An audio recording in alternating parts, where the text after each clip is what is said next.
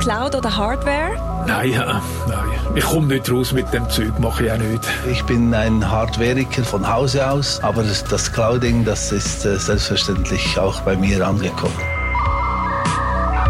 Herzlich willkommen zur 31. Episode des Netzpodcasts. Wir sprechen im Podcast über Aktuelles aus der Netzpolitik mit Bezug zur Schweiz. In dieser Folge sind das die Themen aus Twitter wurde X, das revidierte Datenschutzgesetz und es wird gehackt. Wir nehmen am Freitag, 8. September 2023 auf. Ich bin Rahel. Mein Name ist Jörg. Und ich bin Florian. Aus Twitter wurde X. Wir tauchen gerade ein. Äh, ein Artensterben äh, und vielleicht auch eine Tür für eine neue Vielfalt. Wir kommen darauf. Zuerst blicken wir aber kurz zurück. Ah, ihr habt es alle mitgekriegt. Die größte Politik-Medien-Austauschplattform, die doch von großer äh, Bedeutung ist, auch für den öffentlichen Diskurs, Twitter, die wurde zu X in diesem Sommer. Das war eine Folge davon, dass Elon Musk diese Plattform übernommen hat. Das war schon letzten Herbst. Wir haben das auch beleuchtet in Folge 17 vom November 2022. In diesen äh, etwa zehn Monaten ist aber sehr viel weiteres passiert, seit eben Elon Musk diese Plattform übernommen hat. Zuletzt ähm, diese Umbenennung. Ich möchte gerade auch mit dem noch anfangen. Das ist ja, dieses X ist ja auch ein Hinweis darauf, dass es eine App für alles sein soll, eben X und nicht mehr nur eine App für das Zwitschern oder für diese Kurznachrichten. Ähm, man munkelt auch, dass äh, Elon Musk als Vorbild WeChat hat aus China. Das ist eine App, die integriert diverse Funktionen, die das ganze Alltagsleben abdecken, bezahlen, einkaufen, Termine buchen, Videotelefonie und so weiter und so fort. Andere sagen, dass er auch ein bisschen bei LinkedIn abschaut jetzt mit X, ähm, nämlich wenn man sich die Funktionen für Firmenkundinnen anschaut.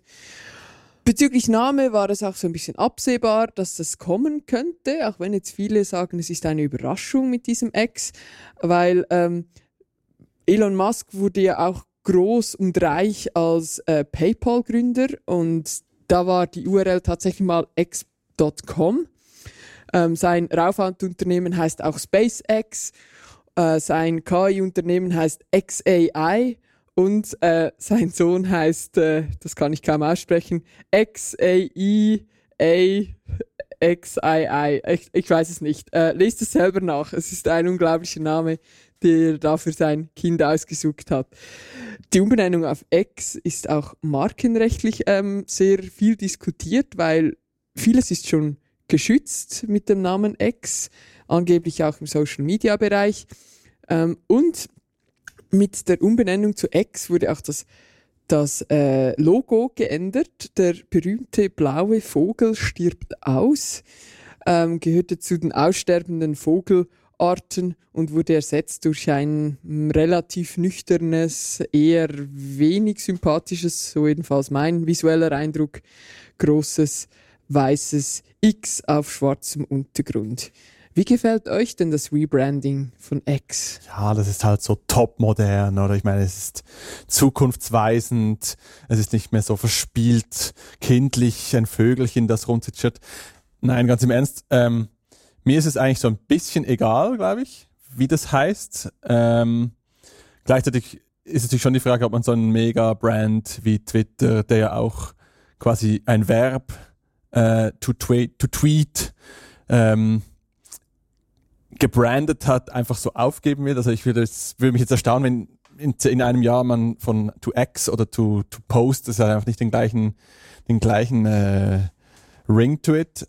Darum, ja, ich bin kein Marketing-Experte, aber ich hätte es jetzt wahrscheinlich nicht gemacht, aber ich denke auch viele andere hätten es ihm nicht geraten. Also ich glaube auch, also äh, ein einzelner Buchstabe ist so der hat schon an anderen Orten andere Bedeutungen. Das Einzelne ist irgendwo im Text ist auch mal ein Multiplizierzeichen, Höhe mal Breite, und, dass man das wirklich zu einem Verb, also es war schon erstaunlich, dass das, das Tweeten zu zwitschern und dass das wirklich funktioniert hat, dass er sich damit durchsetzen kann, konnte. Es gibt es ja auch bei anderen Produkten, Rollerblades ist ja auch ein Markenname für Inlineskaten, der sich, oder Scotch, den wir gut kennen, für Klebband. Und das ist mit Twitter gelungen und das ist nicht einfach. Also das ist schwierig, so etwas hinzubekommen und dann das durch so etwas beliebig, schon fast wie ein einzelner Buchstaben, das in vielen Bereichen schon für anders reserviert ist, zu ersetzen. Und ja, ich glaube, es ist mehr so, das ist wahrscheinlich eine seiner frühesten Ideen und jetzt kann er sie endlich voll und ganz umsetzen. Und da muss ich ehrlich sagen, ähm, da so, als guter Businessman solltest du über solchen Überlegungen stehen. Und bezüglich seines Sohnes, ich hoffe, ich wünsche ihm einen schönen und guten Spitznamen. Wir werden sehen. Ich glaube, der Sohn ist noch recht jung und noch nicht in der Schule. Wir hoffen, dass er da dann auch ähm, einen guten Spitznamen erhält. Wer weiß, vielleicht ist es einfach X. Das ist mal so ein bisschen zum neuen Namen von Twitter. Ähm, seit der Übernahme von Musk ist ja aber auch viel anderes noch passiert, das vielleicht auch relevanter ist als nur der Name. Ähm, dieses Unternehmen wurde massiv umgebaut. Also es hat schon kurz nach der Übernahme im letzten Herbst Massenentlassungen gegeben von diversen Bereichen, ähm, von Moderation über Marketing bis hin auch, glaube ich, zu ProgrammiererInnen. Gleichzeitig wurden früher gesperrte Profile wieder zugelassen. Das berühmteste Beispiel hier ist sicher Donald Trump. Dann wahrscheinlich etwas, das auch schon äh, bei euch aufgefallen ist, ist dieses äh, blaue Verifikationshäkchen. Das gab es schon früher, das war aber äh, Leuten vorbehalten, die spezifische Funktionen hatten im öffentlichen Diskurs, also wichtige ähm, äh, Verantwortungsträgerinnen und Verantwortungsträger oder ähm, einfach Leute mit einer öffentlichen Bedeutung, wo es wichtig war, dass sie es wirklich sind und nicht ein Fake. Das wurde abgeschafft, denn das blaue Häkchen ist nun ein bezahltes Abo, wo man sich ein paar extra Funktionen holen kann, nämlich beispielsweise, dass man längere Texte schreiben kann und man vermutet auch, dass es einen gewissen Vorteil bringt, um von den Algorithmen äh, angezeigt zu werden. Was auch äh, gesagt wird, was zugenommen hat in der Zeit seit Elon Musk, ist Hate Speech. Das ist sicher noch Gegenstand von, von äh, Untersuchungen, wobei auch das schwieriger geworden ist. Also Elon Musk hat diese APIs, die es eben äh, so einfach gemacht haben, dass man ähm, Twitter analysiert, dass man diese Beiträge relativ systematisch ähm, quasi downloaden kann und dann analysieren kann, die hat er geschlossen. Es ist also äh, auch undurchsichtiger geworden. Und was ähm, untersucht wurde und auch inzwischen wissenschaftlich bestätigt ist, dass Wissenschaftlerinnen und Wissenschaftler und teilweise auch ähm, Verantwortungsträger aus der Politik sich eher zurückziehen von der Plattform. Ähm, es gibt beispielsweise Klimawissenschaftlerinnen, die sagen, ähm, dass sie vermehrt schwierig finden, dort einen guten Diskurs, eine Debatte zu führen, dass sie einfach zugespammt werden mit Trollkommentaren und dass sie so eigentlich deswegen auch nicht mehr so oft oder überhaupt nicht mehr auf der Plattform sind. Das lässt natürlich vermuten, dass die erstens die Algorithmen verändert wurden für den Feed und zweitens auch, dass die Moderation sich massiv verändert und vielleicht auch etwas zurückgezogen hat. Das sind aber Entwicklungen, die, die sicher noch analysiert werden müssen, um genau zu sehen, was wirklich passiert. Was man weiß, weil Elon Musk es selbst gesagt hat, ist, dass seit äh, seiner Übernahme eine Halbierung der Werbeeinnahmen passiert ist. Äh, das sagt er selber und das ist vermutlich darauf zurückzuführen, dass viele Unternehmen inzwischen um ihren Ruf fürchten, wenn sie auf Twitter werben. Und das äh, finde ich ehrlich gesagt schon noch sehr krass, dass diese Werbeeinnahmen äh, sich so äh, stark verringert haben, weil gleichzeitig ähm, eben politische Werbung, die früher verboten war auf Twitter, inzwischen zugelassen ist.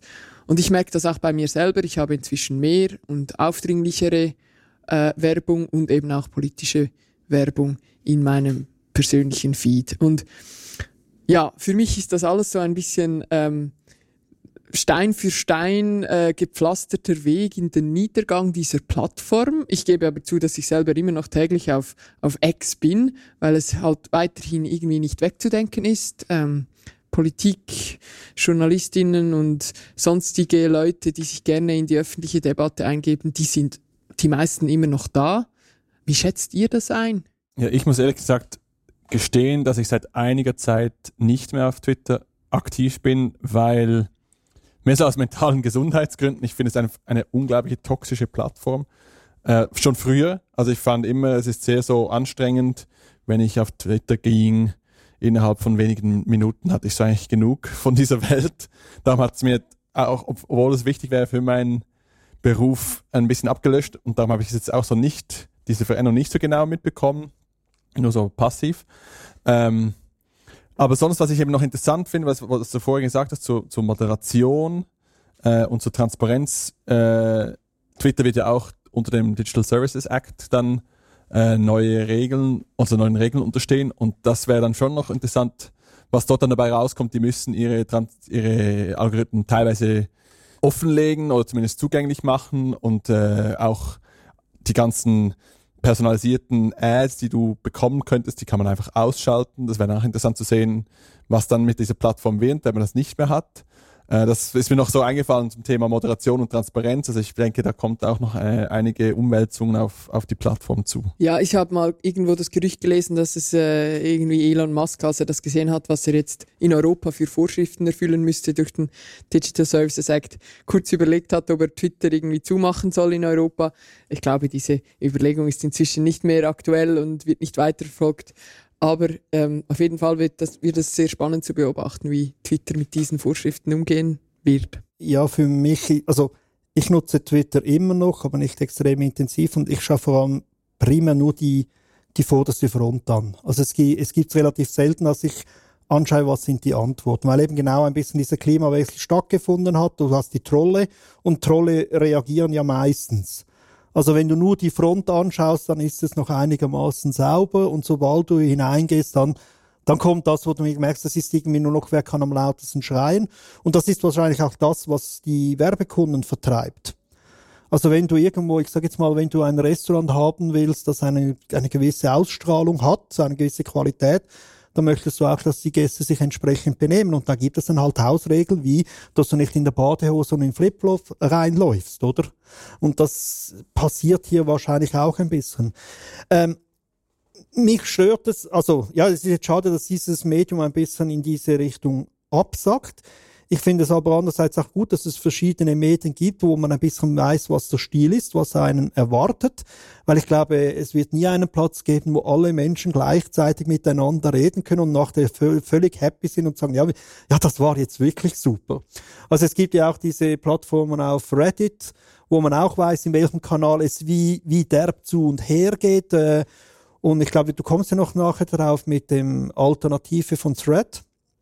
Und die habe ich es mal so gehört, die wollen gar nicht Politik und News groß haben, weil sie dann wieder eben fürchten, dass es vor allem zugespammt wird von Trollen, sondern sie wollen ein anderes Publikum anschauen und sie wollen auch diese europäischen Regeln nicht einhalten. Also sie suchen sich bewusst einen anderen Markt aus das hat natürlich den Nachteil, also wenn dann natürlich jedes Land seine eigene Plattform hat, dann wird der Austausch schwieriger, aber andererseits, es wird nie eine Bytes geben, wo sich alle Menschen gleichzeitig wohlfühlen. Also ja, deal with it. Es ist noch lustig, ähm, wenn du das äh, so sagst, weil ich bin ab und zu, aber wirklich selten auf LinkedIn und wenn ich da bin und so irgendwie mal durch die Beiträge scrolle und vor allem durch die Kommentare, da finde ich immer, boah, ihr seid ja alle nur nett zueinander. alle sind immer, finden immer alles toll, was jemand äh, postet. So. Mm. Genau. Und ich finde, du hast total recht mit deinem neuen Management-Konzept. Und dann denke ich mir, vielleicht bin ich einfach ähm, ein bisschen äh, schon, schon äh, zu viel auf Twitter gewesen, könnte man vielleicht sagen. Ja, und ich meine, du siehst es auch bei Instagram, oder Instagram ist eine totale Feelgood äh, Plattform, die natürlich auch genauso konstruiert ist. Und es ist wahrscheinlich nicht erstaunlich, dass Threads sich auch in diese Richtung entwickeln will und nicht so politischen Debattenkultur wie auf Twitter gehen will, weil ich denke, die Werbung auf Instagram funktioniert sehr viel besser als die auf, auf Twitter. Genau. Wir kommen gleich zu den Alternativen. Für euch noch ein letzter Tipp, falls ihr diesem möglichen Niedergang, ähm, man soll nicht äh, Leute oder Plattformen tot sagen, bevor sie nicht wirklich tot sind, aber wenn ihr dem vielleicht den Entwicklungen von äh, Twitter tagtäglich folgen möchtet, dann gibt es einen Podcast, der genau sich diese Aufgabe äh, annimmt, nämlich Haken dran. Das Twitter-Update, ähm, da gibt es täglich einen doch äh, nicht allzu kurzen Podcast über die neuesten Entwicklungen bei Twitter. Wir haben jetzt schon ein eine Alternative oder zwei Alternativen angedeutet mit äh, Threads und mit Instagram, das genannt wurde. Instagram, denke ich, wird, also es ist ja jetzt schon der Ort, wo eigentlich die größte Menge an Leuten mindestens in der Schweiz drauf ist. Ich glaube, es ist äh, wirklich ähm, etwa die Hälfte der Bevölkerung, die auf Instagram ist. Ich persönlich bin nicht auf Instagram. Ähm, sie ist aber sehr bildlich ausgerichtet.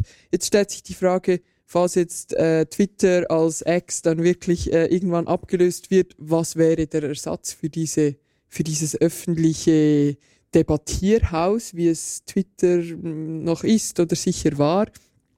Also dieses textbasierte auch.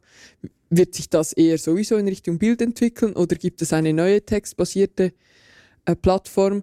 Äh, Jörg hat vorher Threads erwähnt. Das ist ein Meta-Projekt, also von Facebook, Instagram, Mutterhaus. Das wird aber in Europa noch nicht angeboten, weil du hast es gesagt, es ist, ähm, sie wollen sich nicht diesen Regeln ähm, unterwerfen momentan.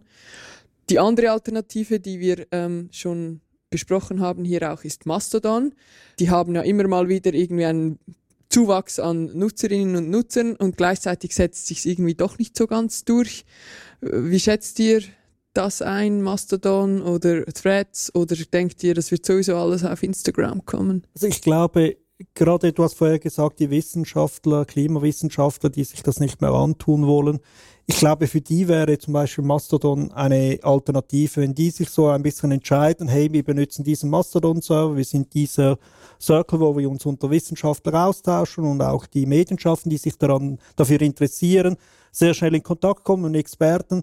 Ich glaube, bei Mastodon könnten sich so Inseln bilden für verschiedene Gruppen oder auch für andere Communities etc. Das Spektakuläre an Twitter war ja, dass es wirklich quer durch den Garten war.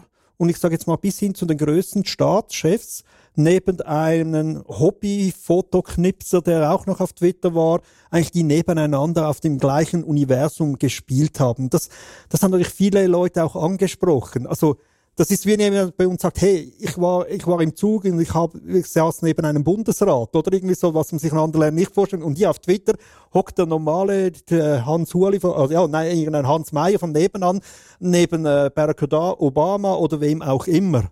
Und das wird wahrscheinlich schwierig sein, das irgendwo noch mal so zu provozieren.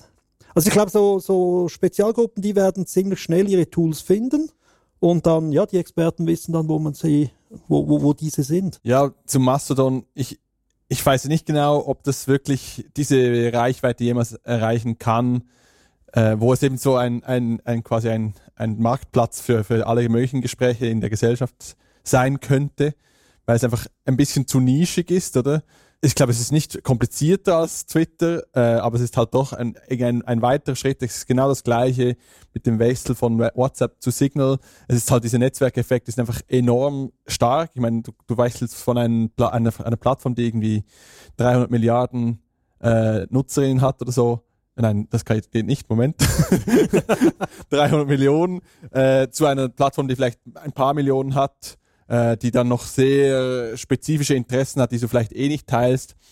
Das ist einfach schwierig, dann diese, diese Reichweite zu bekommen, damit, damit es überhaupt mal ins Rollen kommt. Das haben wir ja auch gesehen. Also Mastodon ist nicht in meiner Wahrnehmung äh, zu einer echten Alternative bis jetzt geworden, seit das passiert ist. Und ich sehe nicht, wie das sich in der nächsten Zukunft ändern könnte. Ja, ich, ich teile etwas die Einschätzungen. Es ist gerade für, für mich, die quasi auf so einem Netzwerk sucht, äh, was für ein Thema wird heute diskutiert und das kann aus ganz verschiedenen Ecken kommen. Ich will einfach das wissen, was heute am meisten ähm, quasi unter den Nägeln brennt.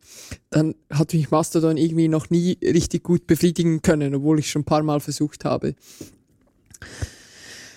Ja, der neueste Hoffnungsschimmer an der alternativen Plattformenfront ähm, ist äh, Blue Sky.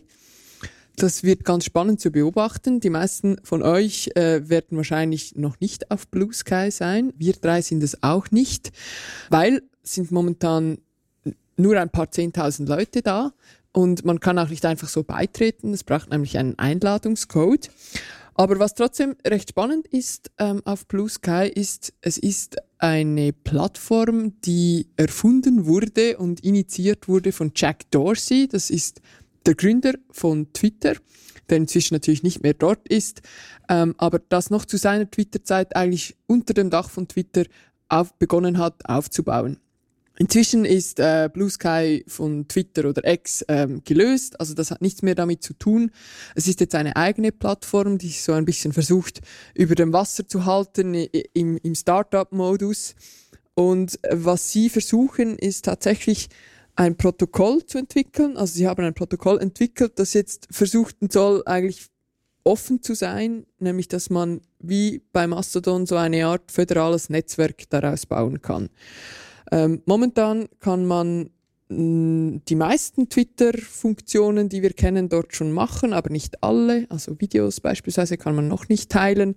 Aber es wird schon so ein bisschen ähm, momentan gehypt, als das könnte das nächste wirklich gute und ethisch vielleicht wieder etwas anziehendere Twitter sein. Wir werden sehen. Es ist jetzt noch sehr auf einem kleinen Stadium, glaube vorfinanziert von Gründern und von ein paar äh, ja, Enthusiasten oder vielleicht solche, die dann mitbestimmen wollen, wie es sich weiterentwickelt.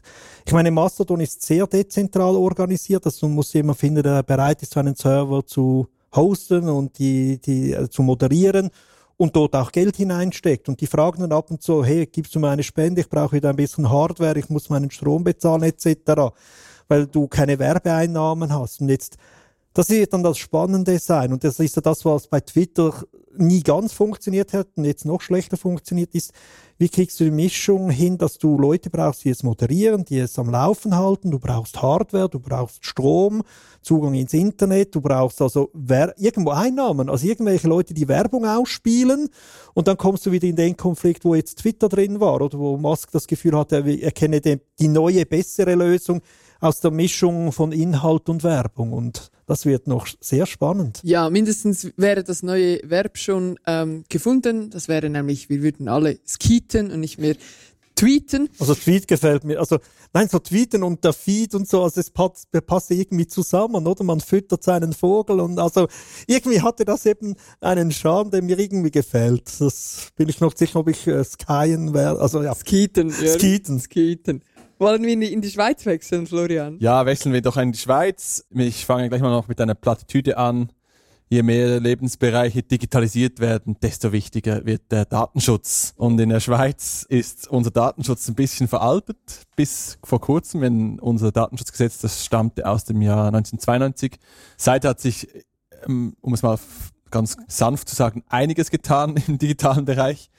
Nur so die letzten Entwicklungen, die natürlich auch damit zusammenhängen, natürlich die, die Datenschutzgrundverordnung, äh, die seit 2018 in Kraft ist und aber jetzt auch neu natürlich so Sachen wie Digital Services Act, den wir schon angesprochen haben, äh, Digital Markets Act.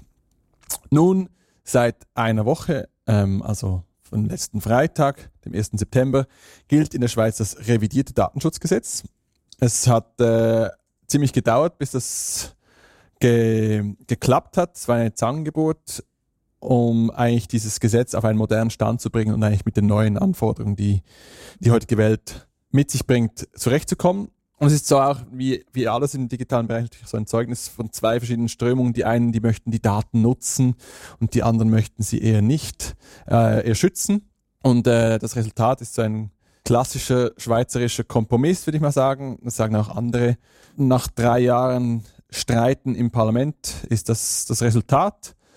Zwischenzeitlich drohte es auch sogar mal zu scheitern, äh, also weil es einfach ganz äh, weggelassen wurde, hätte es können, aber das ist dann nicht passiert und 2020 stand dann der Gesetzestext da und die Unternehmen hatten jetzt einige Zeit, um sich auf diese neuen Regeln einzustellen und seit einer Woche gilt es jetzt. Vielleicht eine kleine Side Story. Was mir jetzt einfach aufgefallen ist, ich bin genau am letzten Freitag in eine Apotheke gegangen um ein Medikament zu kaufen. Und die kennen mich dort. Ich habe dort schon x-mal Rezepte vorbeigebracht. Die haben meine Krankenkassen abgerechnet ähm, äh, und so weiter. Und ich habe mir noch nie überlegt, was da der Datenaustausch eigentlich ist. Und dann haben sie mir so einen Zettel vorgelegt. Und ich musste eigentlich diese Einwilligung geben, dass sie mit meinen besonders schützenswerten Daten, nämlich Gesundheitsdaten, dass die halt untereinander austauschen dürfen im Stress, die Leute standen so hinter mir natürlich an, habe ich das einfach nicht wirklich durchgelesen, einfach unterschrieben, so wie die AGBs, wie sie anklicken. Aber das ist natürlich ein bisschen absurd. trotzdem fand ich es irgendwie interessant oder auch gut, dass, wir eigentlich, dass es eine, ein, ein, ein Ort gab, wo die Leute, eigentlich fast jede Person, die dort natürlich reinging, wurden auf das angesprochen, dass, dass ihre Daten in diesem Laden, wo man eigentlich einfach mal Medikamente kauft, bearbeitet werden, ausgetauscht werden. Ähm, und das fand ich eigentlich eine, eine interessante Entwicklung, die vielleicht auch ein bisschen zukunftsweisend sein könnte, dass nämlich Datenschutz vielleicht ein bisschen mehr in die Leute, in die Köpfe der Leute geht, weil sie sich einfach mehr vielleicht mit Zustimmung und Ablehnung befassen müssen. Mir ist es auch schon passiert jetzt auf, auf äh, YouTube. Ich meine, meine Startzeit auf YouTube ist einfach leer, weil ich äh, diese Algorithmen nicht zugestimmt habe irgendwann mal mit dem, der, mit dem Digital Service Act. Also ich habe jetzt keine For You-Seite mehr, äh, sondern einfach nur noch meine Subscriptions, die ich halt langweiligerweise anschauen kann. Den Rest ähm, macht YouTube äh, nicht mehr für mich. Und solche Dinge finde ich irgendwie spannend zu sehen, wie sich jetzt durch diese neuen Gesetzgebung das, das ändert. Vielleicht einfach noch kurz, was sich konkret eigentlich jetzt in der Schweiz geändert hat. Dass das jetzt passiert ist, ist eigentlich nicht wirklich viel Überraschendes. Es gibt so ein paar Elemente aus der DSGVO, die eigentlich im Wesentlichen eins zu eins übernommen wurden. Zum Beispiel so Privacy by Design, also das Prinzip der Datensparsamkeit im Artikel 7. Privacy by Default, das nennt sich dann, glaube ich, datenfreundliche Verarbeitung oder so etwas. Konkret äh, steht im Gesetz, der Verantwortliche ist verpflichtet, mittels geeigneter Voreinstellungen sicherzustellen, dass die Bearbeitung der Personendaten auf das für den Verwendungszweck nötige Mindestmaß beschränkt ist, soweit die betroffene Person nicht etwas anderes bestimmt. Und auch Sachen wie Recht auf Datenherausgabe, Portabilität und Löschung. Äh, interessant ist auch, dass Firmen neu, gemäß dem neuen DSG in Cybersicherheit investieren müssen. Konkret äh, Zitat, gewährleisten sie durch geeignete technische und organisatorische Maßnahmen eine dem Risiko angemessene Datensicherheit. Das lässt natürlich auch ein bisschen Interpretationsspielraum offen, wie viel Risiko ähm, ist angemessen. Das gilt auch für die Zulieferfirmen. Also wenn ich jetzt ähm, das auslagere, zum Beispiel beim Bund, äh, wie wir es auch schon gesehen haben mit Explain, die müssen dann ebenfalls die, die Maßnahmen ergreifen. Was auch noch interessant ist, der eidgenössische Datenschutz- und Öffentlichkeitsbeauftragte EDÖP erhält etwas mehr Kompetenzen und Ressourcen. Das ist angesichts der chronischen Überlastung der Behörde sicher keine schlechte Sache. Aber ob es dann wirklich genügend Biss gibt, um, um wirklich lange, also nachhaltige Veränderungen zu bringen und auch oder irgendwie Sanktionen zu erlassen, das wird sich wohl erst zeigen in den nächsten Jahren. Vielleicht einfach noch allgemein, wer sich nicht an die Regeln hält, riskiert Bußen von bis zu 250.000 Franken. Ja, vielleicht so einfach jetzt mal so diese großen Ändern. Was habt ihr so den Eindruck? Ist das ähm, ein großer Wurf? Wird sich etwas ändern? So wie es vielleicht auch beim DSGVO passiert ist? Oder wird es nicht mega viel wirklich Neues passieren mit unserem Umgang mit Daten? Ich glaube, der, der DSVG-Wechsel war der stärkere von beiden. Ich glaube, hier ist vieles ein bisschen Nachvollzug, so gelebte Praxis. Und das, was weit geht, wird man wahrscheinlich dann irgendwie wieder praxisnah umsetzen, damit es nicht irgendwie zu völlig Unmöglichkeiten kommt. Aber ich finde schon mal, dass man so Privacy by Design und Privacy by Default mal in die Gesetzestexte schreibt und sich da diese Worte ein bisschen mehr verbreitet, finde das finde ich mal gut. Also eben Privacy by Default, dass man bei diesen allen Einstellungen, die man in der Software machen kann, dort startet, wo aus der Nutzerperspektive eigentlich der Sinn dahinter sofort klar ist. Und von dem her finde ich das ein bisschen, sel also ich verstehe die Apotheke, die, die diesen Zettel hingelegt hat. Aber mir käme es jetzt nie in den Sinn der Apotheke zu sagen, nein, du darfst nicht mit meiner Krankenkasse oder mit einem Arzt reden. Ich möchte, dass diese, die einen engen Bezug zueinander haben, auch eng miteinander zusammenarbeiten, um mir den besten Service zu bieten. Wenn jetzt meine Apotheke, ich weiß nicht, mit äh, Digitech reden würden, wo ich gerne meine Elektronik einkaufe, da würde ich sagen, wow, wow, also bitte so nicht. Das sind zwei Gebiete, die ich trennen möchte. Äh, und da sind wir natürlich jetzt in dieser Phase, wo man nie weiß, in welche Richtung soll es kippen und meistens übertreibt man es dann ein bisschen. Aber da müssen wir ein bisschen ja, damit umzugehen lernen und uh, ja, einen neuen Standard entwickeln. Ich denke auch, dieses Gesetz ist sicher kein, kein Rückschritt. Es ist ein Schritt vorwärts, der vielleicht an vielen Orten schon mit dem DSGVO gemacht wurde. Viele Firmen sind ja auch nicht auf die Schweiz beschränkt und haben sich damals schon, ähm, als in Europa das DSGVO angeführt wurde, schon diese Standards aneignen müssen. Ich denke auch, es ist noch viel Unsicherheit da, genau, wo was jetzt neu an Zustimmungen eingeholt werden muss, oder so wie es du auch geschildert hast. Es ist wahrscheinlich auch noch eine fehlende Gerichtspraxis, also was heißt dann angemessen und wie einfach ist es jetzt da irgendwen verantwortlich zu machen, wenn etwas schief läuft und so. Also das muss sich ja noch so ein bisschen einspielen. Ich denke, es ist ein Fortschritt. Ich zweifle etwas, ob es wirklich so dass das wahnsinnig zukunftsweisende Gesetz ist oder ob wir nicht in ein paar Jahren schon wieder dann hier die Arbeiten aufnehmen müssen, einfach weil sich die Art der Datenbearbeitung momentan so rasant wieder ändert, oder? Also ist dieses Gesetz KI-tauglich? Das ist eine völlig unbeantwortete Frage, die ich auch nicht annähernd äh, irgendwie beantworten könnte. Ich glaube, was noch spannend ist, auch wenn man jetzt in der Öffentlichkeit so nicht so die großen Veränderungen sieht. Ähm, also ich persönlich habe in den letzten sieben Tagen, als ich jetzt vorher nachgedacht habe, nirgendwo bemerkt, dass jetzt etwas wahnsinnig anders geworden wäre. Aber was sich, glaube ich, schon noch etwas versteckt äh, Sachen ändern, sind organisationsintern. Also alle Unternehmen oder sonstigen Organisationen, die von diesem Gesetz betroffen sind, die werden sich intern ähm, schon massiv Gedanken haben machen müssen, eben weil sie diese Privacy by Default, Privacy by Design eigentlich verwirklichen müssen. Das heißt zum Beispiel auch Datenschutzfolgeabschätzungen zu machen, wenn man je nachdem Daten bearbeitet. Das sind ja Sachen, die man jetzt nicht gegen außen sofort sieht, aber das wäre dann sicher ähm, etwas, wo es auch sich lohnt hinzuschauen, ob es umgesetzt wird und wie sich da die Kultur auch verändert. Ja, was ich mich gerade gefragt habe, was so die ganze Nutzerinnenperspektive anbelangt, manchmal habe ich den Eindruck, dass Firmen solche Gesetze auch so ein bisschen ausnützen im Sinne von, ich mache dann halt, wenn du nicht zustimmst, kriegst du halt nur einen sehr rudimentären Service und du warst es vielleicht bis jetzt gewöhnt, dass deine YouTube-Startseite voller lustiger Videos ist und jetzt geht es halt zum Beispiel nicht mehr und dass dann quasi so ein Nudging stattfindet, dass die Leute wiederum in die Zustimmung treibt, äh, die sie vielleicht gar nicht möchten, einfach weil sie halt ein, einen nutzbaren Service möchten. Und da finde ich es dann sehr spannend, wie die, ihr Unternehmen damit umgehen, auch jetzt in Bezug auf die neuen EU-Richtlinien, die wir sehen werden, wie, die, wie was für Auswirkungen die haben. Das finde ich eine interessante soziologische Betrachtung eigentlich auf, auf die Einführung solcher neuen Gesetze. Müssen wir sehen, was, was passieren wird, ob das wirklich dann dazu führt, dass Leute Daten äh, schutzaffiner werden oder ob sie dann einfach dazu führt, dass die Leute halt einfach blind eben die AGBs äh, nicht nur anklicken, sondern halt auch noch die Datenschutzerklärung, oder? Vielleicht noch ein paar Probleme und Unterschiede in der Schweiz. Die Schweiz macht immer so ein bisschen ihr eigenes Ding. Ähm, und hier ist zum Beispiel interessant, in der, im neuen Datenschutzgesetz, im Gegensatz zu DSGVO, ist eigentlich alles erlaubt, was nicht explizit verboten ist. Und in der DSGVO ist es ein bisschen umgekehrt. Ähm, also hier darf man eigentlich machen, bis man einen Klaps auf die Finger bekommt. So.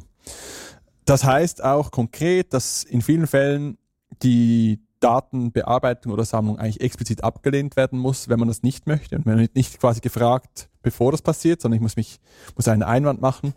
Beste wäre es in meinen Augen, wenn das standardmäßig abgefragt werden muss, möchtest, bist du quasi einverstanden, das zu tun. Vielleicht können wir darüber auch noch sprechen.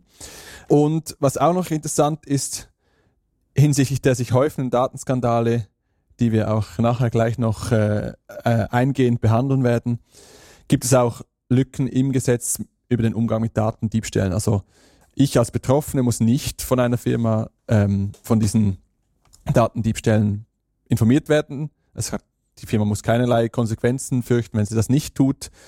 Äh, und das ist schon etwas, was ich mir vielleicht erwünscht hätte, dass wenn ich, äh, wenn meine Daten aufgrund einer Unachtsamkeit einer Firma irgendwohin gelangen, dass die mich zumindest äh, darüber informiert, dass ich entsprechende Maßnahmen vielleicht äh, einleiten kann.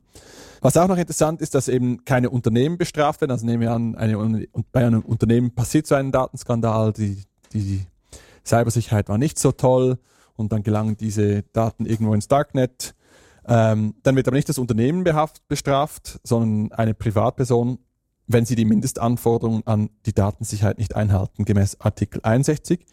Und es ist noch interessant, was ist, welche Privatperson ist das genau? Ist es einfach quasi die Person, die diesen Code entwickelt hat? Ist es die Person, die diese Excel-Datei verwaltet hat oder was auch immer? In einem Online-Kommentar zu diesem Artikel geht eigentlich so die Meinung, also es ist ja von Juristinnen und Juristen, Sie schreiben, die Bestimmung von Artikel 61 richtet sich ihrer Natur nach primär an weisungsbefugte Personen. da diese die Erfüllung der betreffenden Pflichten sicherzustellen haben. Also es sind irgendwelche Leute, die Führungspositionen haben oder Entscheidungs äh, Entscheidungen treffen können, was quasi das Level an Cybersicherheit sein muss in diesem Bereich. Äh, aber trotzdem ist es dann diese Privatperson, die belangt wird man vor Gericht. Da könnte man noch wird man sehen, ob das, wie das, wie das wirklich dann passieren wird oder wie man auch beweisen kann, dass diese Person vielleicht eine Unterlassung getätigt hat. Ne? Ich sehe da schon einen neuen Markt sich auftun für Versicherungsgesellschaften. Wenn du in einem Verwaltungsrat bist, dann gibt es die sogenannte Organhaftpflichtversicherung du dich eben genau gegen solche ja, Versicherungsfälle dann äh, absichern kannst, wenn dich jemand so beklagt, weil du dein VR-Mandat nicht korrekt oder so ausgeführt hast und eine Buße zahlen musst und dass das die Versicherung übernimmt. Die haben natürlich auch wieder ihre Ausnahmeklauseln, was drin ist und was nicht. Aber äh, ich bin mir sicher, dass es wird Juristenfutter geben. Ich finde es per se nicht schlecht. Das ist das, äh, der Versuch, glaube ich, auch diese Kultur in Organisationen zu ändern dass da ja sich vielleicht einzelne Personen denken, ja, ja, es ist egal, wenn ich das nicht beachte, ist ja dann mein Unternehmen, das haftet. Ähm, Ob es dann schlussendlich wirklich ein Erfolg sein wird, das wird sich, wie gesagt, zeigen, vermutlich daran, wie, wie einfach es wirklich ist, ist dass man auch belangt wird. Mhm. Ich stelle mir nur halt vor, vielleicht bin ich jemand in einem Unternehmen, die vielleicht auch Verantwortung trägt für die Cybersicherheit, nehmen wir mal an. Und dann stelle ich fest, ups, unsere Daten sind irgendwie weggeflutscht. Und jetzt wäre ich die vielleicht verantwortliche Person und ich kenne dieses Gesetz, würde ich, äh, wie würde ich dann handeln, oder? Und wenn man nicht die Privatperson behaften würde, wäre es vielleicht eher, gäbe es vielleicht eher die Möglichkeit zu sagen, ah, wir haben hier äh, einen Bock geschossen, wir machen das öffentlich, oder? Und wenn ich es nicht bin, dann würde ich das vielleicht eher zu verheimlichen versuchen. Es ist, einfach, stelle ich mir Frage, diese Frage stelle ich mir so ein bisschen, wie, wie das in der, in der, in der Firmenkultur dann auch aussehen könnte. Vielleicht im Allgemeinen noch so, wenn ihr jetzt da auch die Probleme noch so vor euch seht, wo hättet ihr vielleicht noch auf die Wunschliste was gesetzt? Also ich finde, was ich nicht vermisse, was wir äh, in der DSGV drin haben, jetzt in der Schweiz nicht, aber ich finde das okay, dass die Schweiz das nicht übernimmt, das sind diese einfach massenhaften Cookie-Banner, mhm. die wir hatten. Ich glaube, das hat sich einfach nicht bewährt. Das haben die letzten fünf Jahre gezeigt. Man beginnt das einfach wegzuklicken, ohne dass man weiß, was man da eigentlich wegklickt oder zugestimmt hat. Ähm, das kann irgendwie nicht die Lösung sein.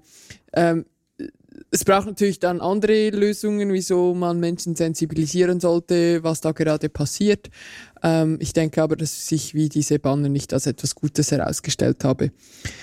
Was schade ist, dass es nicht drin ist, ähm, sind diese Sammel- und Verbandsklagen, weil ich finde das gerade aus äh, Sicht der Konsumentinnen und Konsumenten sehr schade, dass man wiederum nicht die Möglichkeit hat, sich da zusammenzuschließen weil es ist einfach schon bei so komplizierten Sachen wahnsinnig schwierig, ähm, dass sich Einzelpersonen wehren, einen Gang durch die Gerichte anstreben, das nötige Geld haben, das nötige Know-how haben, um sowas durchzuziehen. Und ich denke, dass diese Bestimmungen wären noch viel, noch viel bissiger oder mit schärferen Zähnen ausgestattet, wenn das möglich wäre. Ja, ich glaube, es wird nicht das letzte Gesetz sein und nicht die letzte Revision und zwar auch nicht für kürzere Zeit. Also ist auch okay, weil das Ganze entwickelt sich so schnell. Eben K ist da noch gar nicht drin und von der haben wir noch nicht wirklich eine Ahnung, wie sie sich genau auswirken wird.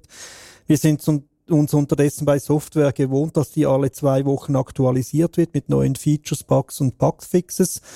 Und äh, ja, von dem her finde ich es gut, kommt etwas Bewegung in die Sache und das müssen wir halt relativ eng nachverfolgen. Das wird ein bisschen die Schwierigkeit sein für die Unternehmen, das dann immer wieder anzupassen. Man muss natürlich das auch schauen, dass die Gesetzesänderung nicht jedes Mal äh, primär äh, Futter für äh, Juristen und äh, Programmierer gibt, die neue Pandas einprogrammieren müssen oder was auch immer. Aber äh, man kann hier in diesem Bereich nicht irgendwie ein Gesetz schreiben, das Gefühl haben, na, jetzt hat man für zehn Jahre das Thema erledigt. Also da müssen wir in einen anderen Flow zwischen äh, Staat und Wirtschaft oder Privaten und Justiz kommen. Es wäre jetzt so spannend zu wissen, ob Sie 1992 auch gedacht haben, es wird sicher keine zehn Jahre dauern, bis wir dieses Gesetz wieder ändern. Äh, und dann waren es doch 30 Jahre. Aber äh, ich gehe mit dir einig, Jörg. Äh, es ist auf jeden Fall äh, ein Gesetz, das tatsächlich vermutlich nicht 30 Jahre auf die nächste Revision warten wird. Schauen wir mal. Wir können hier einen Reminder machen in unserer Agenda. Vielleicht noch ein kurzer Service zum Abschluss. Ähm, manche von euch kennen vielleicht den Online-Generator für Auskunftsbegehren der digitalen Gesellschaft. Also konkret kann man recht einfach mit zwei, drei Klicks ein Formular ähm, generieren äh, mit der richtigen Firmenadresse und das dann eigentlich abschicken, um erfahren zu können, was für Daten speichert diese Firma über mich und allenfalls dann auch äh, Rechte geltend machen, wie zum Beispiel äh, Korrektur oder Löschung dieser Daten. Dieser Online-Generator wurde jetzt angepasst auf das neue DSG und erleichtert es halt auch zum Beispiel, das nachzuverfolgen. Also wenn ich so eins rausgeschickt habe, dann, wenn ich das zum Beispiel zehn, bei zehn Firmen mache, dann vergesse ich äh, acht davon und die schick, antworten vielleicht gar nie und das könnte einfach werden. Das ist äh, kostenlos und äh, ihr findet den Link in den Show Notes. Ein Service der digitalen Gesellschaft. Kommen wir zum dritten Thema. Es wird gehackt. Es wird gehackt und zwar auf allen Leveln und das ist etwas, was sich die Leute vielleicht noch nicht so bewusst sind. Also es wird eine monstergroße Firma wie Microsoft gehackt und ich meine jetzt nicht nur ein klein bisschen, vor etwa sechs Wochen wurde eine ihrer zentralen Sicherheitsschlüssel ihrer Cloud äh, gehackt. Jetzt, war, jetzt hat man Vermutung, wie das passiert ist. Irgendwie muss bei einem Systemabsturz ein Abbild des aktuellen Zustandes äh, gespeichert worden sein. Dort hätte der Schlüssel nicht drin sein sollen. Und dieser Dump, wie man dem sagt, hätte dann nicht auf ein anderes Dateisystem transferiert werden sollen. Aber äh, ja, wie es halt so ist, wenn, wenn zwei, drei äh, Fehltritte zusammenfallen, passiert plötzlich die große Katastrophe. Also Microsoft, äh, es war erstaunlich wenig in den Medien, aber Microsoft hat dort eine große Niederlage erlitten. Das ist äh, Reputationsschaden und was da an Daten rausgeflossen ist, ist noch schwer abzuschätzen. Aber auch heute, also äh, heute Freitag in den Medien, äh, ein Fall im Blick aufgezeigt von einer Frau, deren WhatsApp-Konto gehackt wurde, also ihr entwendet wurde. Da wurde irgendwie mit der richtigen äh, Strategie, konnte man WhatsApp dazu bringen, einen äh, einen, wie heißt es, einen, einen Recovery Code per Telefon, also eine Computerstimme, die das per Telefon äh, äh, äh, sagt, dass du das eintippen kannst. Die Person schlief in der Nacht, also ging der Anruf auf äh, den Telefonbeantworter und weil dort das Passwort äh, immer noch das Initiale war des Anbieters, wurde das so gehackt und dann konnten sie das WhatsApp-Konto übernehmen, haben sofort Zwei-Faktor-Authentifizierung aktiviert und alle Daten so geändert, dass es wieder plausibel für sie aussieht. Äh, mit dem Effekt, dass ja die Dame nach, äh, auch mit viel Aufwand jetzt äh, unter einer neuen Nummer das WhatsApp so halbwegs wieder zurückbekommen hat. Also wirklich die ganze Bandbreite. Wir haben auch äh, die Berner Polizei, bei denen äh, viele Kontaktdaten ihrer Mitarbeiter etc. Äh, gehackt wurden, also private Nummern und, und, und. Vor ein paar Monaten war es das Basler Erziehungsdepartement. Äh, Medgate ist diese Woche drangekommen, also ein Medizin, einem Anbieter aus dem Medizinsektor.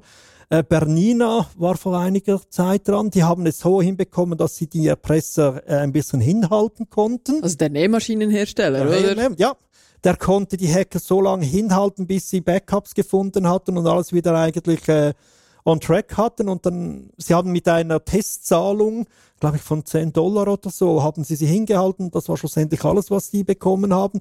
Aber wie viele Daten im Netz jetzt drin sind, äh, im Darknet, das ist immer noch die Frage. Wir haben Datenleaks bei Datensammler, Intrum. Und ich meine, das ist irgendwie gar blöd. Also das, die sammeln extra Daten. Also dort, das ist natürlich ein sehr lohnendes Ziel. Kurzum, nach Aussage einer Untersuchung ist rund jedes zehnte Unternehmen betroffen. Und jetzt könnt ihr überlegen, über welchen Zeitraum. Also wenn, ihr, wenn eure Firma genug lange da ist, werdet ihr früher oder später, werdet ihr Betroffene sein. Und auch als Private ich meine, die äh, Phishing-Angriffe, dass ihr ein Paket erhalten habt und die Zustellungsadresse nicht die richtig ist und ihr müsst jetzt da klicken, macht das bitte nicht. Schaut immer zuerst an, was ist so der Absender, passt das überein? Oder auch beim Link, welche URL wird angezeigt? Könnte das die Post sein oder ist irgendwie was auch immer, Punkt Bits? Also seid da vorsichtig.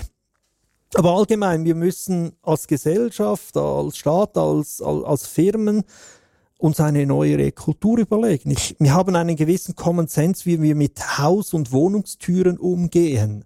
Also diese alten Schlüssel mit dem Bart dran, die man vielleicht auch noch für die Klotür benutzt, die würde heutzutage ja niemand mehr für seine Haustür benutzen.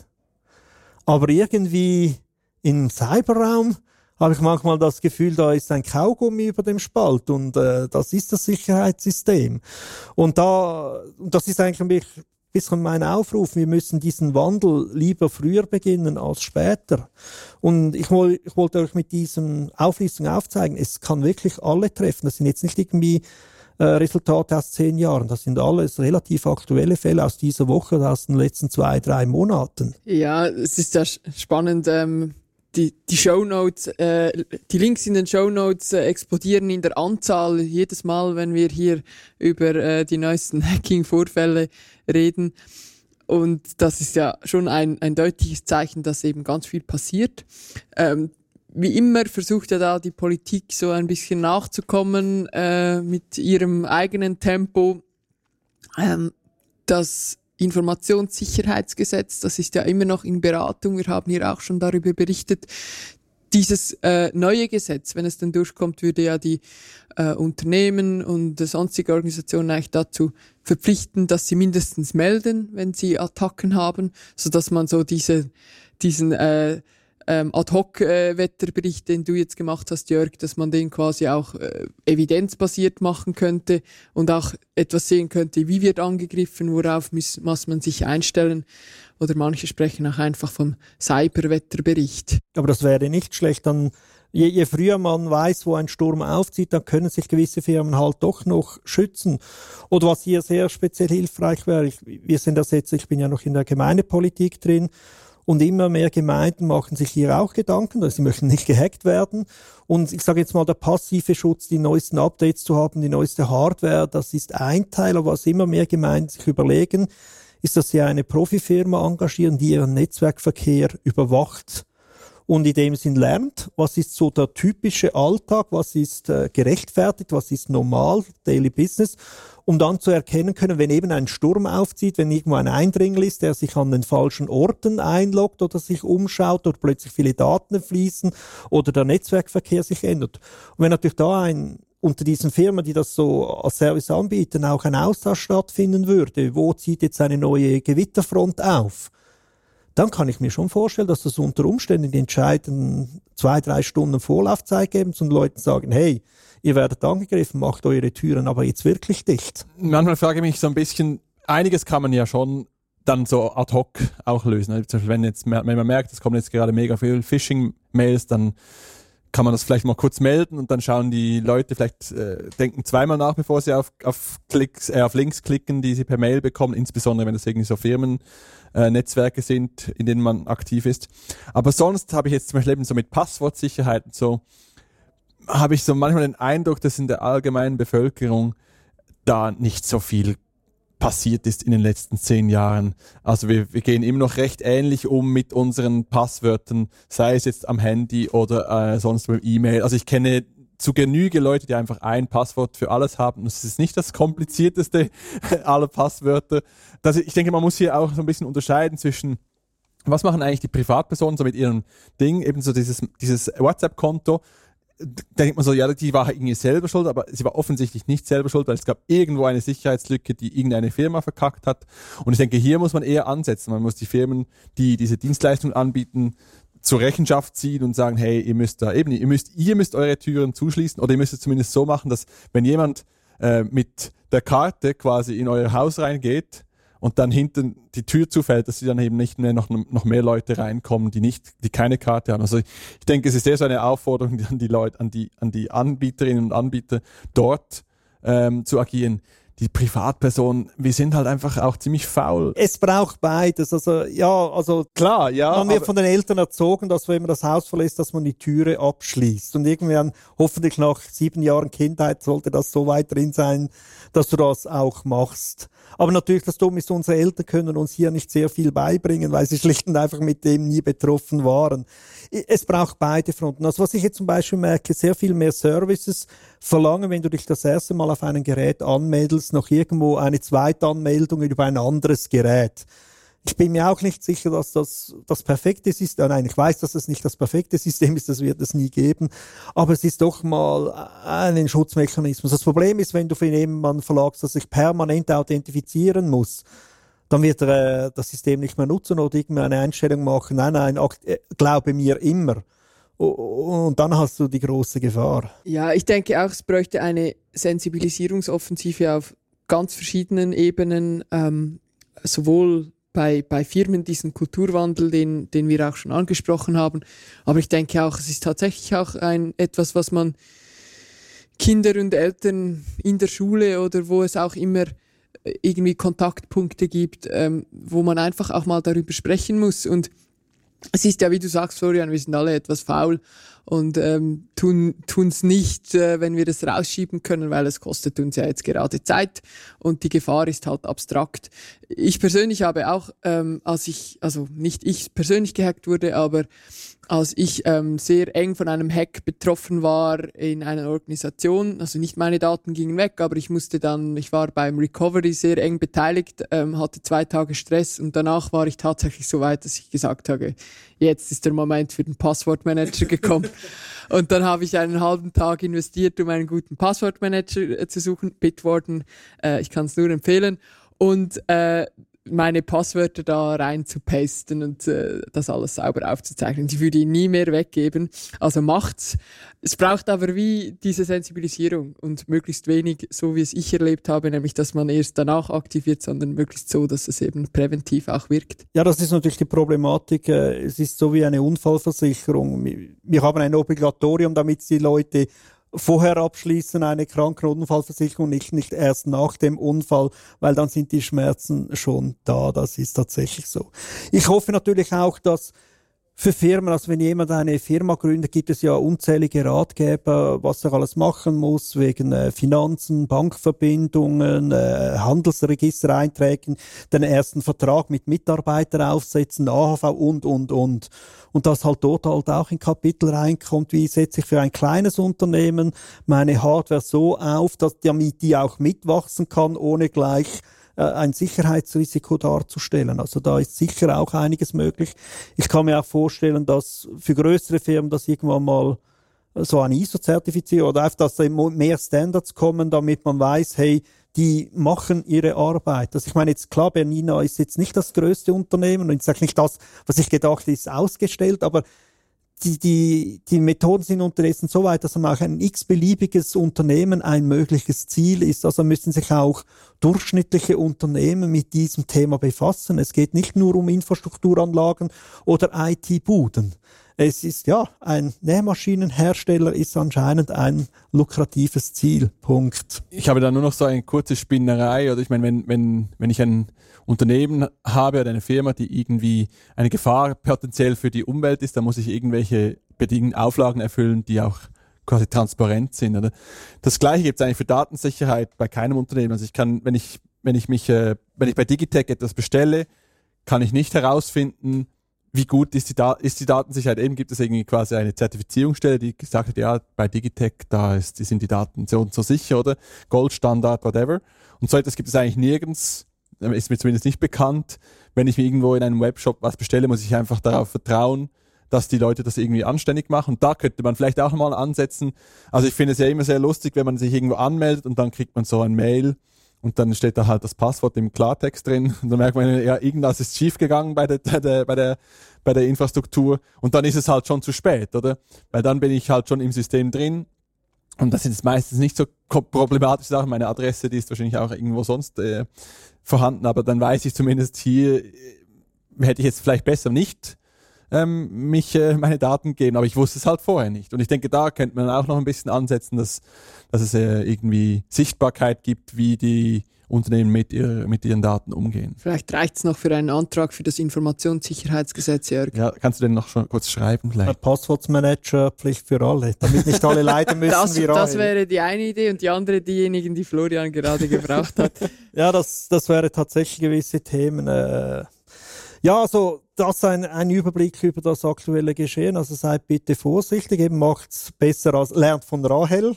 Sie wird, sie drückt euch die Daumen, dass es nie passiert, aber äh, wappnet euch. Seid vorsichtig bei E-Mails, bei Links, die ihr nicht kennt und aufpassen. Also dieses Phishing, das ist unterdessen auch auf den WhatsApp und sozialen Medien und überall, wo es geht. Pass auf bei Social Engineering, weil sich jemand, also jemand ausgibt, der irgendwie, ja, ich bin aus deiner IT-Abteilung, der neue Typ, äh, ich muss und was auch immer, oder? Äh, das ist sehr gefährlich, das ist eine bekannte Ebene. Äh, Wenn es dann zu Ransomware kommt, wo alles verschlüsselt wird, dann wisst ihr, ihr seid zu spät dran, da braucht ihr definitiv Profihilfe. Oder ein gibt- Backup. ja, das wollte ich gerade sagen. Es gibt, ein, es gibt einen wunderschönen Satz. Kein Backup, kein Mitleid. Alles klar. Nach dem düsteren Wetterbericht äh, der Cyberwelt von Jörg wird es jetzt zuerst bewölkt und danach wird es ganz sonnig mit den Veranstaltungen. Bewölktes Wetter oder ein bisschen von allem, Sonne, Regen und Wolken, ähm, haben wir heute bei den Kurznachrichten und Fundstücken, Jörg. Genau, äh, etwas Interessantes. TikTok eröffnet ein erstes europäisches Rechenzentrum, und zwar in Irland.